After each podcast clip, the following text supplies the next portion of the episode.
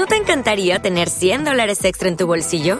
Haz que un experto bilingüe de TurboTax declare tus impuestos para el 31 de marzo y obtén 100 dólares de vuelta al instante.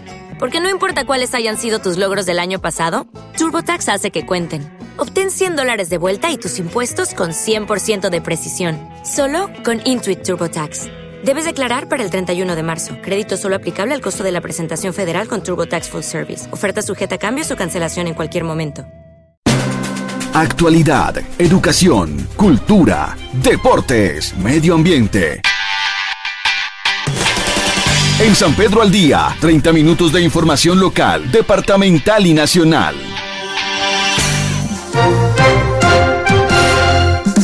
Lunes 23 de octubre del año 2023. Buenas tardes, bienvenidos a esta emisión central del noticiero San Pedro al día un recorrido de media hora por los principales hechos informativos a nivel local, departamental y nacional.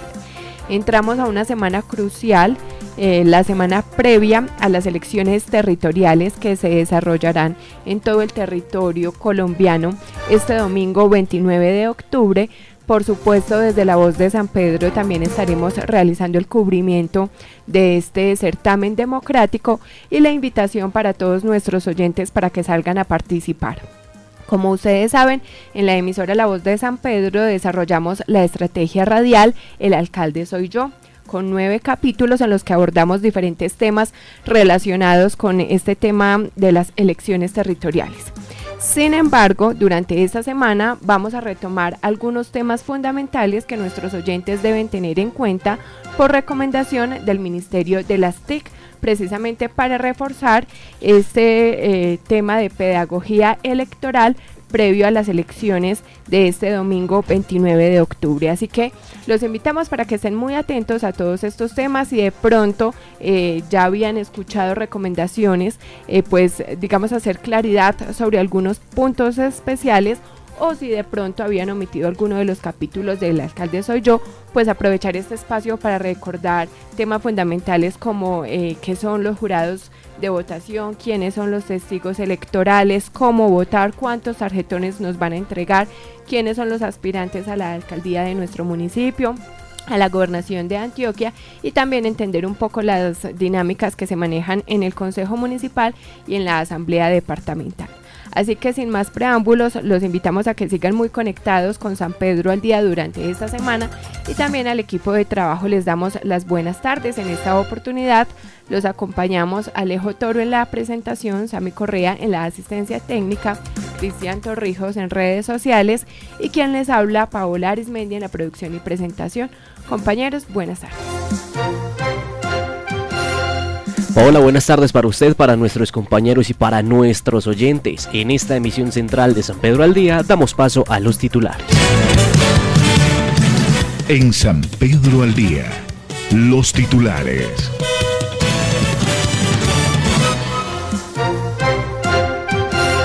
En Antioquia, 249 candidatos buscan ocupar una de las 26 curules de la Asamblea de Antioquia. Delitos electorales, ¿cuáles son y qué sanciones acarrean?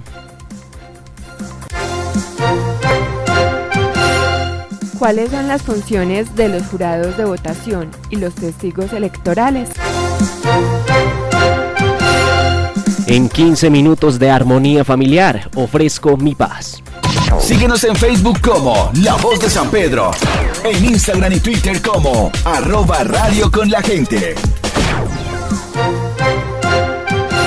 Iniciamos con el desarrollo de la información en San Pedro al día. En Antioquia, 249 candidatos buscan ocupar una de las 26 curules de la Asamblea Departamental. Noticias locales. Noticias locales. En San Pedro al día. Antioquia, el censo electoral es de 5.246.344 al día de hoy es una cifra que puede sufrir modificaciones durante esta semana y habrá 15.841 mesas de votación. En el departamento serán elegidos los siguientes cargos para un periodo de cuatro años contados a partir del primero de enero de 2024. Elegiremos entonces al gobernador de Antioquia, quien funge como jefe administrativo del departamento, a los 26 diputados de la Asamblea Departamental, a los 125 alcaldes de cada uno de los municipios del departamento y a los 1.421 concejales de cada uno de los municipios del departamento. Son ocho los candidatos a la gobernación de Antioquia, luego de que Julián Bedoya Pulgarín, del Partido Demócrata Colombiano, se uniera a Luis Emilio Pérez Gutiérrez del movimiento Piensa en Grande y también de la renuncia de Robinson Giraldo Mira del movimiento Fuerza Ciudadana. Quedan entonces en la contienda electoral ocho candidatos. Los vamos a nombrar nuevamente. Andrés Julián Rendón Cardona del movimiento por Antioquia Firme. Cristian Jalaví Fernández del Movimiento Selección Antioquia Ciudadana, Esteban Restrepo Taborda del Movimiento Independientes, Jorge Alberto Gómez Gallego del Partido Dignidad y Compromiso, Juan Diego Gómez Jiménez del Partido Conservador, Luis Fernando Suárez Vélez del Movimiento Unidos por Antioquia, Mauricio Tobón Franco del Movimiento El Parche. Estas son entonces las funciones que le corresponde desempeñar al ciudadano electo.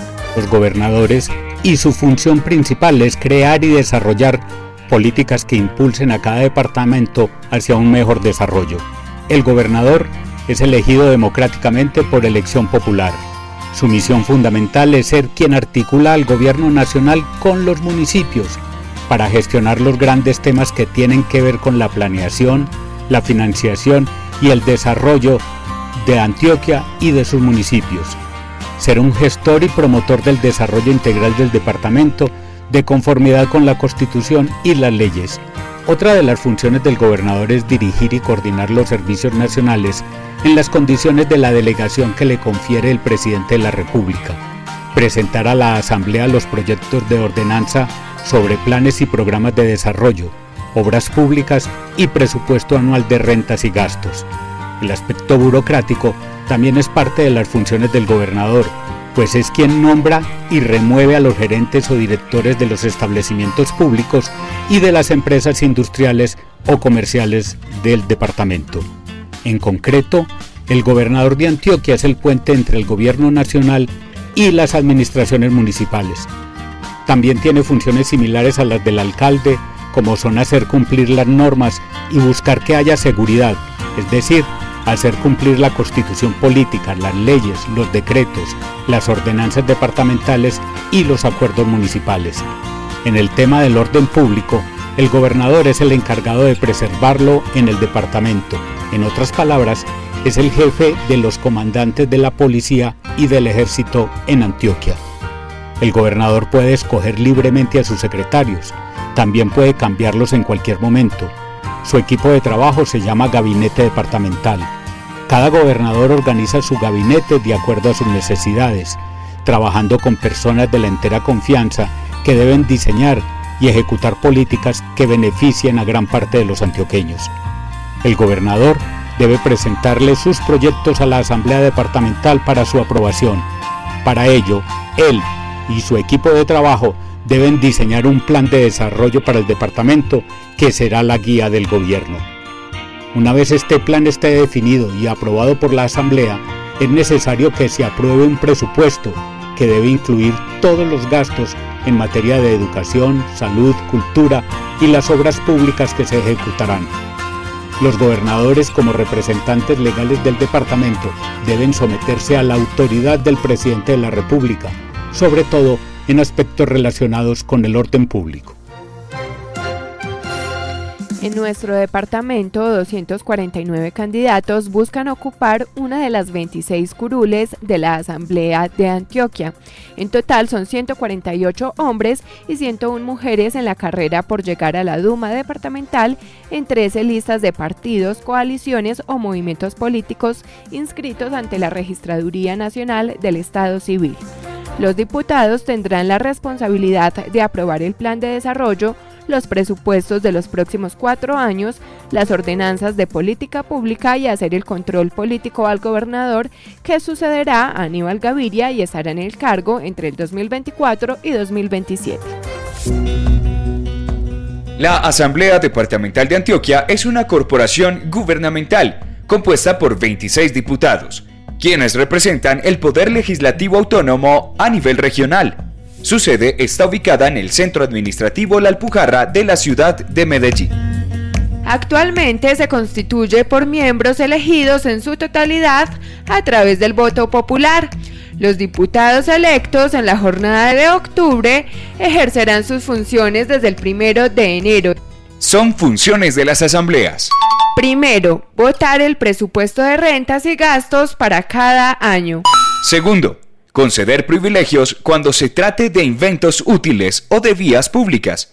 En este último caso, se necesita la aprobación del Gobierno Nacional, cuando la obra interese a más de un departamento. Tercero, establecer y organizar los impuestos que se necesiten para atender a los gastos de la administración pública con arreglo al sistema tributario nacional, pero sin grabar artículos que sean materia de impuestos de la nación, a menos que para hacerlo se les dé una facultad expresa por la ley.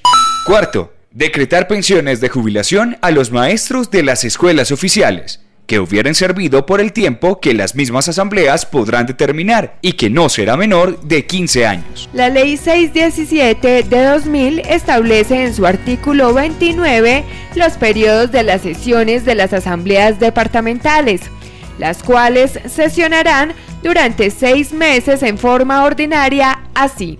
El primer periodo será en el primer año de sesiones del 2 de enero posterior a su elección al último día del mes de febrero del respectivo año. En el segundo, tercer y cuarto año de sesiones, el primer periodo será el comprendido entre el primero de marzo y el 30 de abril. En el segundo, tercer y cuarto año de sesiones, el primer periodo será el comprendido entre el primero de marzo y el 30 de abril. El segundo periodo será del 1 de junio al último día de julio. El tercer periodo será del 1 de octubre al 30 de noviembre. La Asamblea puede sesionar igualmente durante un mes al año de forma extraordinaria, que se remunerará proporcionalmente al salario fijado.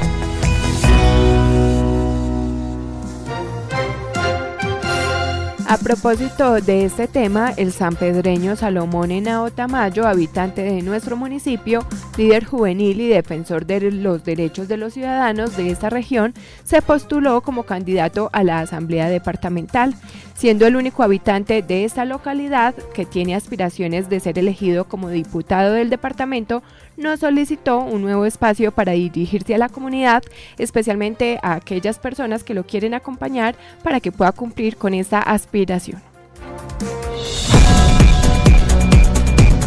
Soy Salomón Tamayo, soy del municipio de San Pedro de los Milagros y actualmente somos aspirantes a la Asamblea Departamental para Antioquia. Salomón, ¿por qué decides postularte como candidato a la Asamblea Departamental de Antioquia? Venimos desde hace mucho tiempo en un proceso donde somos defensores de cada una de esas reservas naturales y de los páramos. Eso me motivó a dar un paso más para aspirar a la Asamblea Departamental. Creo que desde allí se puede generar un mejor apoyo, una mejor gestión y ser ese puente de interlocución en cada uno de esos territorios los cuales debemos de proteger y no solo proteger sino generar desde allí un desarrollo. Salomón, ¿qué hace un diputado? En Antioquia son 26 diputados por elección popular y en sí la función principal de los diputados en Antioquia o en cualquier departamento es generar unas ordenanzas por medio de la asamblea y de cada uno de esos proyectos o procesos que X o Y gobernador esté encabezando pues el gobierno presente. A su vez es un puente también para poder hacer gestiones para que cada uno de esos proyectos del gobernador que esté en el momento se puedan generar y puedan dar un desarrollo y un resultado. Me permite preguntarte cuáles son esos temas que más te preocupan, en los que puedes orientar de pronto tu gestión, tu estudio, tu trabajo de ser elegido como diputado. Con base a cada una de la experiencia académica y a la experiencia pública que hemos tenido, yo tengo tres propuestas principales que dentro de la misma experiencia pues me motivan a continuar con ellos. Una es la defensa de cada una de las reservas naturales y páramos que tiene Antioquia. Antioquia tiene siete reservas y siete páramos, los cuales de una u otra forma están generando un turismo sostenible impresionante en los territorios. Y por generar ese turismo y ese acercamiento de muchas personas de diferentes territorios, necesitamos que se tenga un representante a nivel departamental que los proteja. Si bien tenemos entidades como Corantioquia, como la misma gobernación a través de la Secretaría de Medio Ambiente, necesitamos un doliente como tal que se presente en cada una de esas entidades privadas y públicas y que defienda cada una de esas reservas y páramos que de una u otra forma si no se cuidan se van a ver afectadas por la actividad económica que se tenga en el municipio. Ese es como primer tema primordial en el cual le estamos poniendo la bandera y uno de los segundos es la defensa del campo. Tenemos un crecimiento en cada uno de los municipios de Antioquia, más que todo en los más cercanos del área metropolitana, donde vemos que los municipios se están convirtiendo en amaneceros. Amaneceros que como tal yo como propietario por bajos resultados que he tenido en mi sistema o en mi producción económica han dado el paso para poder vender mi propiedad. Eso de una u otra forma, si bien yo como propietario me estoy beneficiando de un tema económico, estoy también perjudicando al entorno social del territorio porque estamos perdiendo el horizonte de nuestra economía como tal que es el campo. Es un refrán muy conocido pero debemos de, seguirlo dando a conocer, sin campo no hay ciudad. Entonces por eso tenemos que vender el sector del campo, rescatar el campo, generar oportunidades para las personas del campo, que no se vayan más del campo, porque también tenemos que rescatar y resaltar el objetivo principal que es el campo. Y una última línea o proyección que tenemos en este plan es una palabra muy bonita que se llama el desarrollo Como el desarrollo en cada uno de los municipios se está convirtiendo en un turismo social nosotros a través del desarrollo necesitamos mostrar cada una de esas riquezas que tienen estos municipios y con base a esas riquezas irnos al desarrollo, resaltar la identidad del territorio, si el territorio es de leche, si el territorio es de café, que a través de estas iniciativas o de estos sistemas de producción económica se pueda generar un desarrollo mostrando la identidad del territorio y que con base a esa muestra se pueda tener transformación. Salomón, durante muchos años hemos dicho que San Pedro de los Milagros y en general la región norte no ha contado con muchos representantes a nivel departamental y nacional y que por eso de cierta forma se ha limitado un poco el desarrollo de esa región porque claro, las personas que ya tienen un mayor poder político a nivel departamental o nacional gestionan para sus propias comunidades y en ese sentido en el norte de Antioquia nos hemos visto un poco digamos atrasados en este tema de desarrollo. ¿Sabes de pronto cómo ha sido ese registro histórico de líderes sanpedreños que se hayan postulado para la asamblea, para cargos a nivel departamental o incluso a nivel nacional? De antemano agradecerte por esa pregunta porque me da una bocas para poder manifestar algunas cosas. Si bien no, no quiero entrar a nombres propios, la verdad el norte y más que todo San Pedro ha tenido líderes en cargos muy altos, en cargos tanto de elecciones populares como en cargos de X o Y gobierno. Y a su vez la región también ha tenido senadoras, congresistas, los cuales yo diría opinión personal que les ha hecho falta un poco más de por el territorio. El norte tiene una riqueza importante, tiene una riqueza ganadera, tiene una riqueza de agricultura y uno como oliente pues impacta de que muchas de aquellas personas las cuales han sido electas pues de un momento a otro abandonan su territorio o no continúan al 100% como lo hacían anteriormente en ese proceso de, de, una función pública. Por eso mi motivación a continuar, a rescatar la región del norte. El norte prácticamente, como lo decía al principio, tiene una riqueza importante en forma productiva, en forma turística, en forma natural, la cual necesita un representante, pero más aún, como lo hicimos hace dos años y hace un año y medio, el norte necesita una vía para que cada una de esas personas, las cuales llevan sus productos al Valle de Aburrá o a cualquier destino como tal, los productores necesitan vías de acceso para poder llevar estos productos y necesitamos un defensor. Nosotros lo hicimos en varias manifestaciones, estuvimos al frente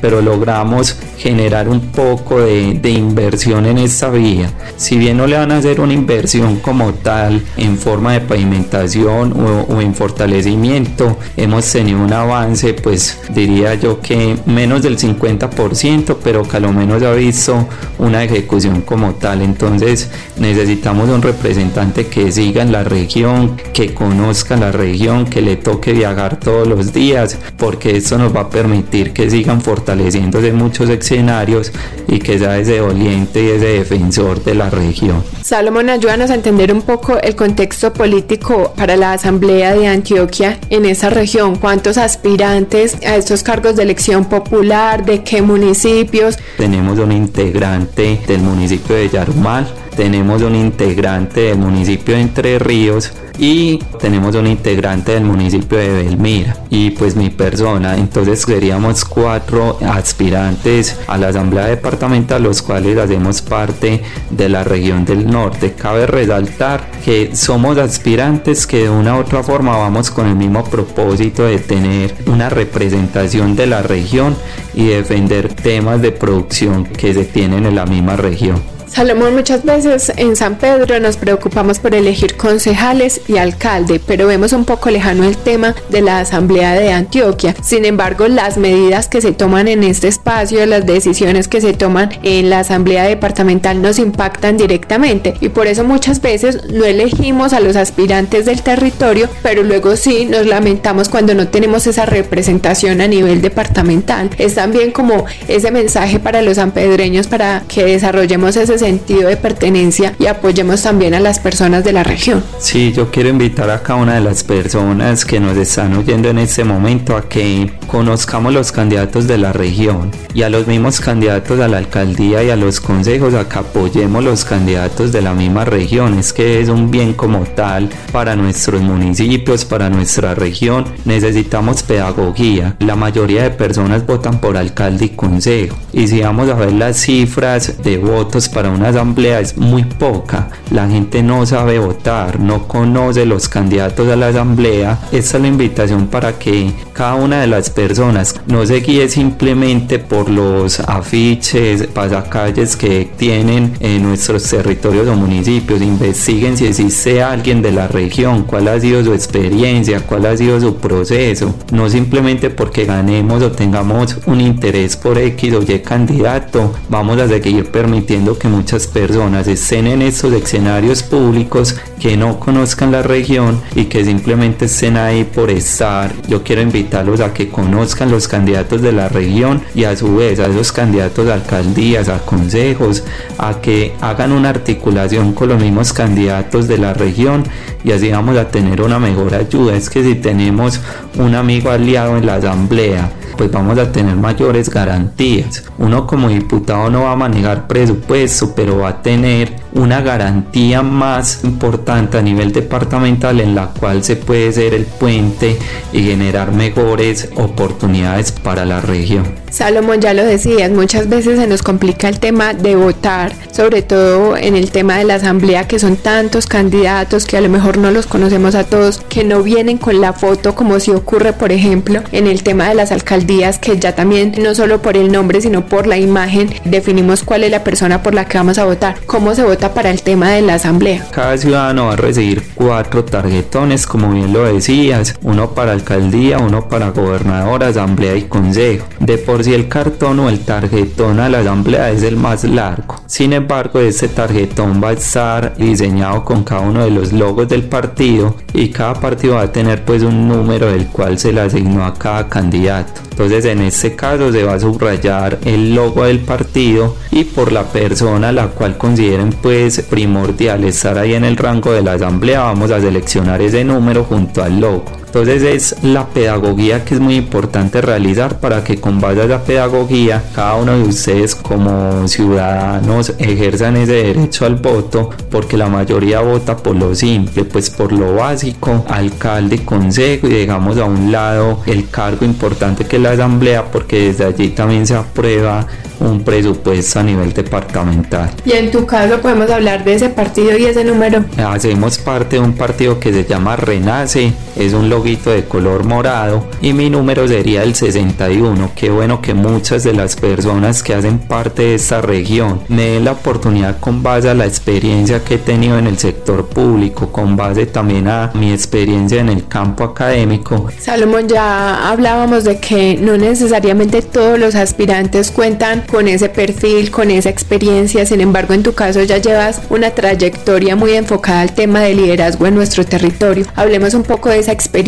que has logrado obtener durante estos años. Llevamos en el sector público aproximadamente casi 12 años. Si bien hemos participado en diferentes elecciones locales como consejos municipales de juventud, como consejo municipal, cabe resaltar que uno siempre ha estado ahí pendiente de los procesos públicos no solamente del municipio sino de la región, entre ellos la defensa de lo ambiental. Me considero senderista, un ciclista, no profesional. El norte tiene una riqueza natural impresionante. Tenemos un páramo en el municipio de Belmira, al igual la represa que dentro de poco se va a convertir en un parque ecológico entonces miren que es una experiencia que hemos venido manejando, que hemos seguido persistiendo y que a su vez en diferentes espacios y escenarios hemos defendido como tal la región. Y para finalizar, durante este proceso, digamos, preelectoral, ya has tenido la oportunidad de visitar a muchas personas, de recorrer otros municipios, de tener como ese conocimiento cercano sobre el departamento en general. Ando feliz de recorrer cada una de las nueve subregiones, si bien me faltan como tres subregiones, ando muy muy agradecido con cada una de las personas que nos andan mostrando esas riquezas que tiene Antioquia. Antioquia tiene un potencial impresionante y es muy gratificante poder llegar a una región y visibilizar de esa región qué producto como tal se reconoce. Vemos que en el sur reconocemos el café, reconocemos el mango, reconocemos la yuca, vemos que el norte se caracteriza más que todo por el tema lechero, por el tema agricultor,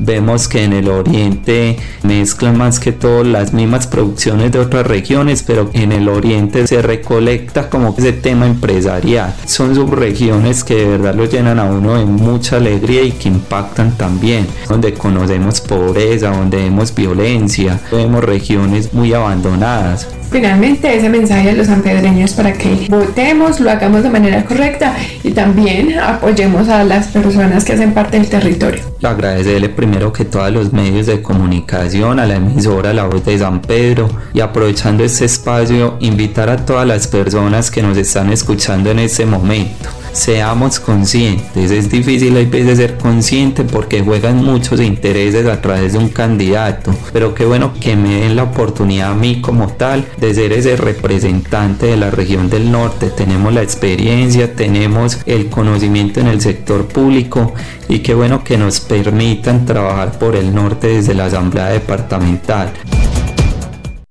Síguenos en Facebook como La Voz de San Pedro. En Instagram y Twitter como arroba radio con la gente. Delitos electorales, ¿cuáles son y qué sanciones acarrean? Noticias locales. Noticias locales. En San Pedro al día.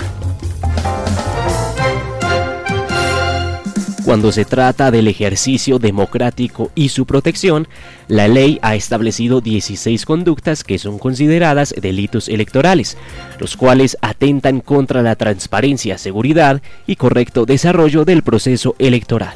Dicen que el que inocentemente peca inocentemente se condena. Para que usted no peque inocentemente por ignorancia, le vamos a explicar cuáles son las fallas en las que usted podría estar cayendo. O que podrían perjudicarlo sin que usted no sepa. Los delitos electorales son los actos u omisiones que atentan contra la objetividad, transparencia, igualdad y la libertad de los procesos electorales. Y en Colombia son 16 el votante comete delito, sí. Perturba el certamen democrático. El votante que genera disturbios y no deja hacer las elecciones. Por ejemplo, no deja instalar las mesas de votación, quema todas las tarjetas electorales, se roba las tarjetas, alguna cosa, alguna cosa que no deja hacer las votaciones. Delito. Realiza voto fraudulento. Esta es la suplantación, o sea, hacerse pasar por otra persona que no es usted para votar más de una vez. Por ejemplo, robarle la cédula a alguien o votar con la cédula de una persona que ya se murió, ahí es cuando los muertos votan. Comete fraude en la inscripción de cédula. Esa es la famosa transhumancia. ¿Eso es qué? Eso es que usted llegue e inscribe la cédula en otro lado, en otro lugar, donde usted ni reside, ni vive, ni nada, para ir a votar por otra gente que no tiene nada que ver con usted. Y si promueve el tráfico de votos. Este es el yo le pongo. Yo le pongo cuatro mil boticos ahí a cambio de... Eh, el cartel de los votos.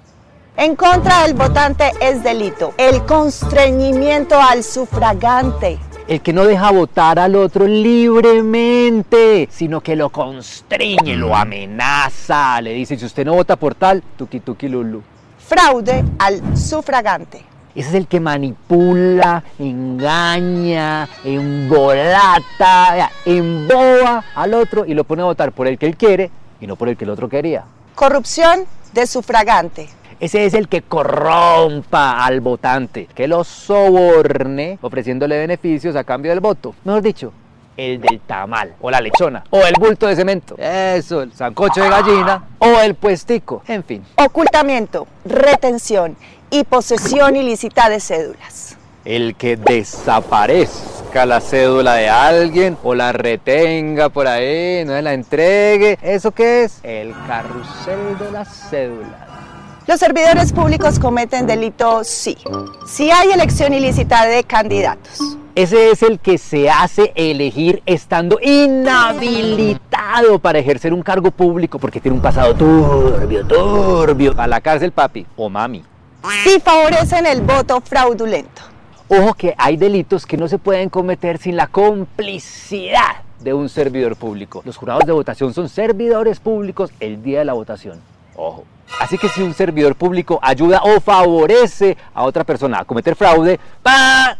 Delito. Si hay mora la entrega de documentos relacionados con una votación. Ay, se está demorando mucho, más de lo normal, para entregar los documentos electorales. Está embolatando la cosa, dilatándola, o no los entrega. Delito. Si hay alteración de resultados electorales alterar, alterar de alguna manera los resultados electorales. ¿Cómo? El 1 que se convierte en 7, el 2 que se convierte en 8, el 0 que también se convierte en 8, los tachoncitos, todo eso, todo eso. O introducir más tarjetas electorales en las urnas. ¡Delito! Si hay denegación de inscripción de candidatos cuando un registrador impide, dilata o entorpece la inscripción de un candidato. Delito. Y por último, frente a las campañas electorales es delito la financiación de campañas electorales con fuentes prohibidas. Financiación de campañas electorales con fuentes prohibidas. La violación de los topes o límite de gastos en las campañas electorales. Ese es el que se gasta más de lo que se puede gastar y la omisión de la información del aportante. Ese es el que no dice de dónde viene la plata.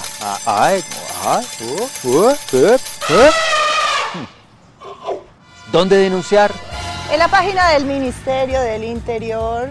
O la Fiscalía. Así que pilas, porque la responsabilidad también es suya. Mía. Y de todos.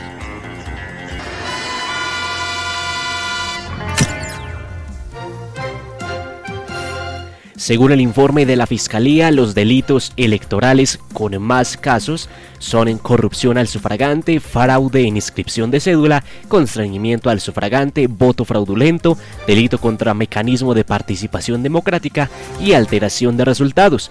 Por esos delitos hay penas vigentes de entre 4 y 9 años de cárcel. Una mirada integral a nuestro municipio, sus hechos, sus protagonistas.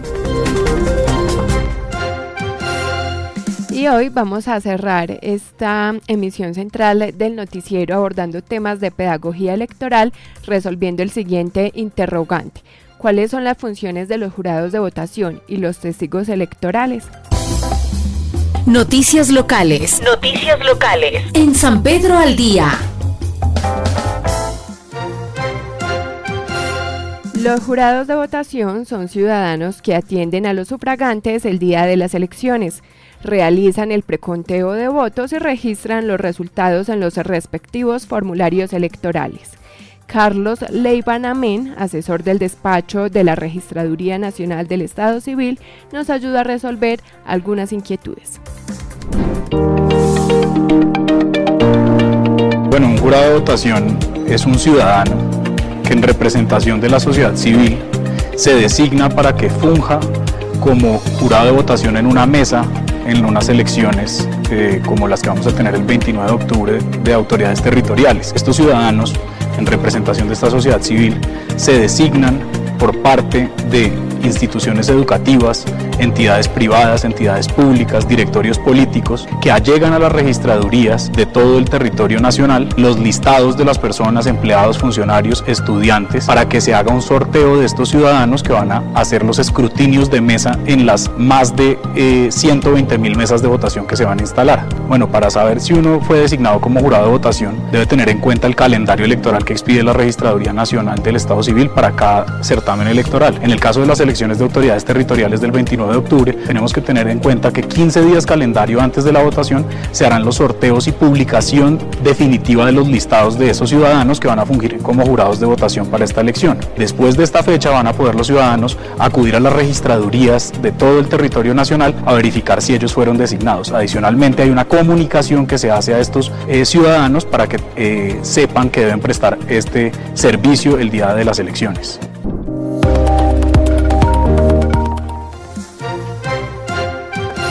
Por su parte, los testigos electorales son ciudadanos que por mandato legal representan a la organización política a la que pertenecen para vigilar el proceso de las votaciones y de los escrutinios.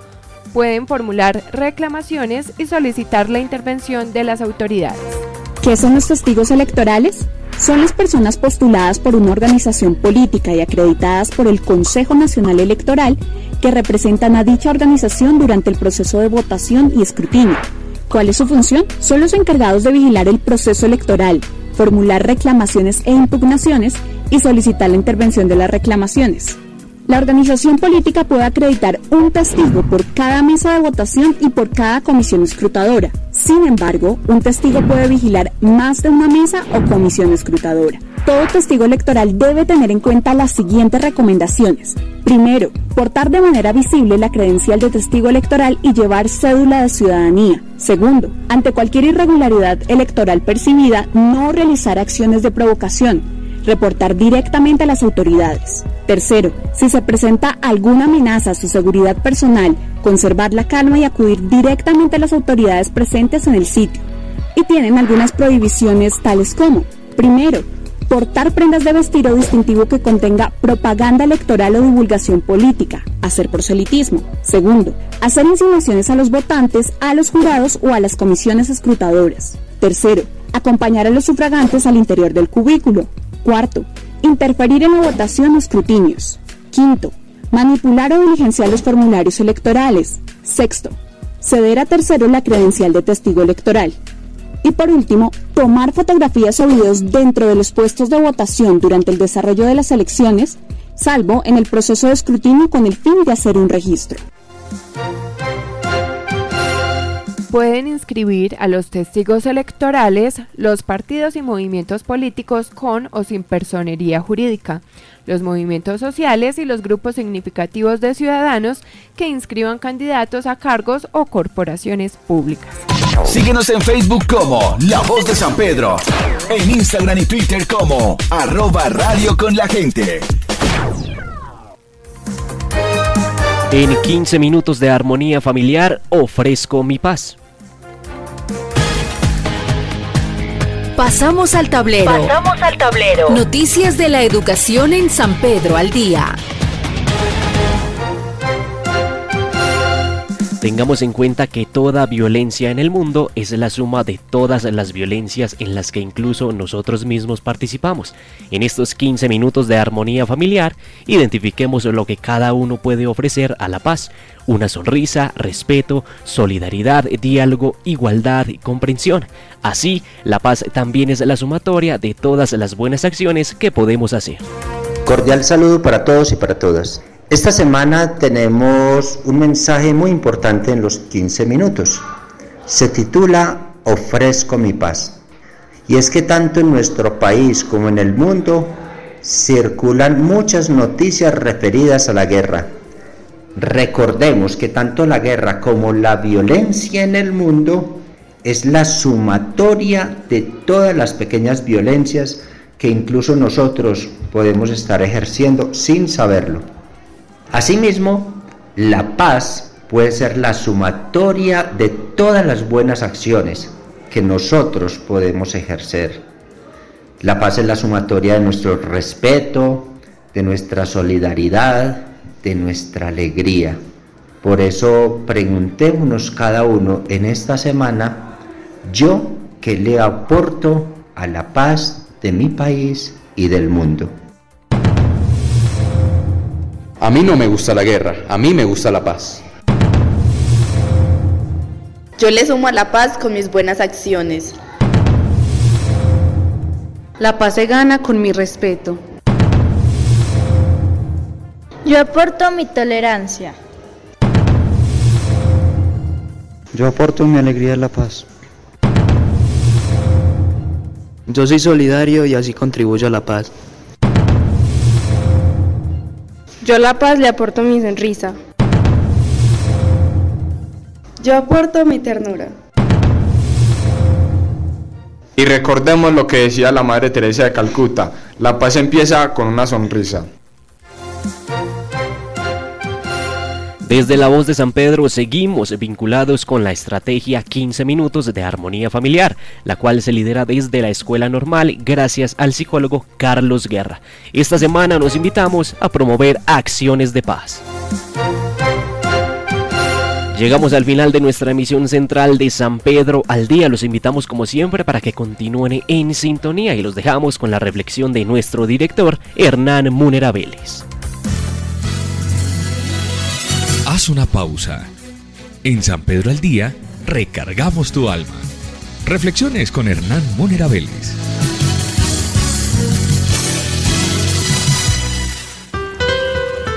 Reciban un cordial saludo, queridos radioescuchas y paisanos. Hoy les traigo una reflexión sobre el final de la humanidad, la máquina perfeccional. La extinción de la humanidad se sitúa en torno al siglo 32. La historia se desarrolló de la siguiente manera. Las máquinas habían alcanzado una perfección asombrosa, al punto en que los seres humanos ya no necesitaban realizar ninguna tarea. No se requería comer, dormir, hablar, leer, pensar o hacer absolutamente nada. Bastaba con pulsar un botón y las máquinas se encargaban de todo. Poco a poco empezaron a desaparecer las mesas, las sillas, las rosas, los discos con las majestuosas sinfonías de Beethoven, las tiendas de antigüedades, los preciados vinos de Burdeos, las delicadas golondrinas, las obras maestras de Verdi, el ajedrez, los telescopios, las imponentes catedrales góticas, los vibrantes estadios de fútbol, la piedad de Miguel Ángel, los mapas que llevan a las ruinas del foro troyano, los vehículos, el arroz, los majestuosos bosques de secuoyas, el parternón griego, solo quedaban máquinas.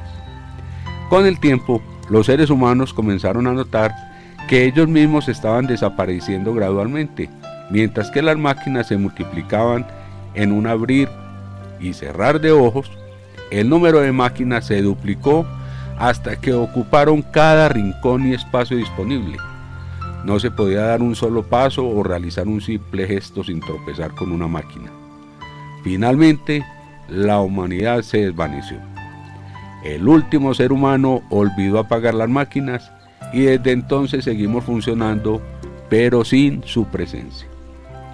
Amigos, esta historia nos hace reflexionar sobre el poder de la tecnología y cómo si no somos conscientes de su alcance y su uso, podría llegar un día en que nos enfrentemos a un mundo donde las máquinas superen a los seres humanos. Seremos capaces de encontrar un equilibrio que preserve nuestra humanidad en un mundo cada vez más dominado por la tecnología. Que tengan un resto de día muy feliz y en paz. Esta fue la reflexión con Hernán Múnera Vélez.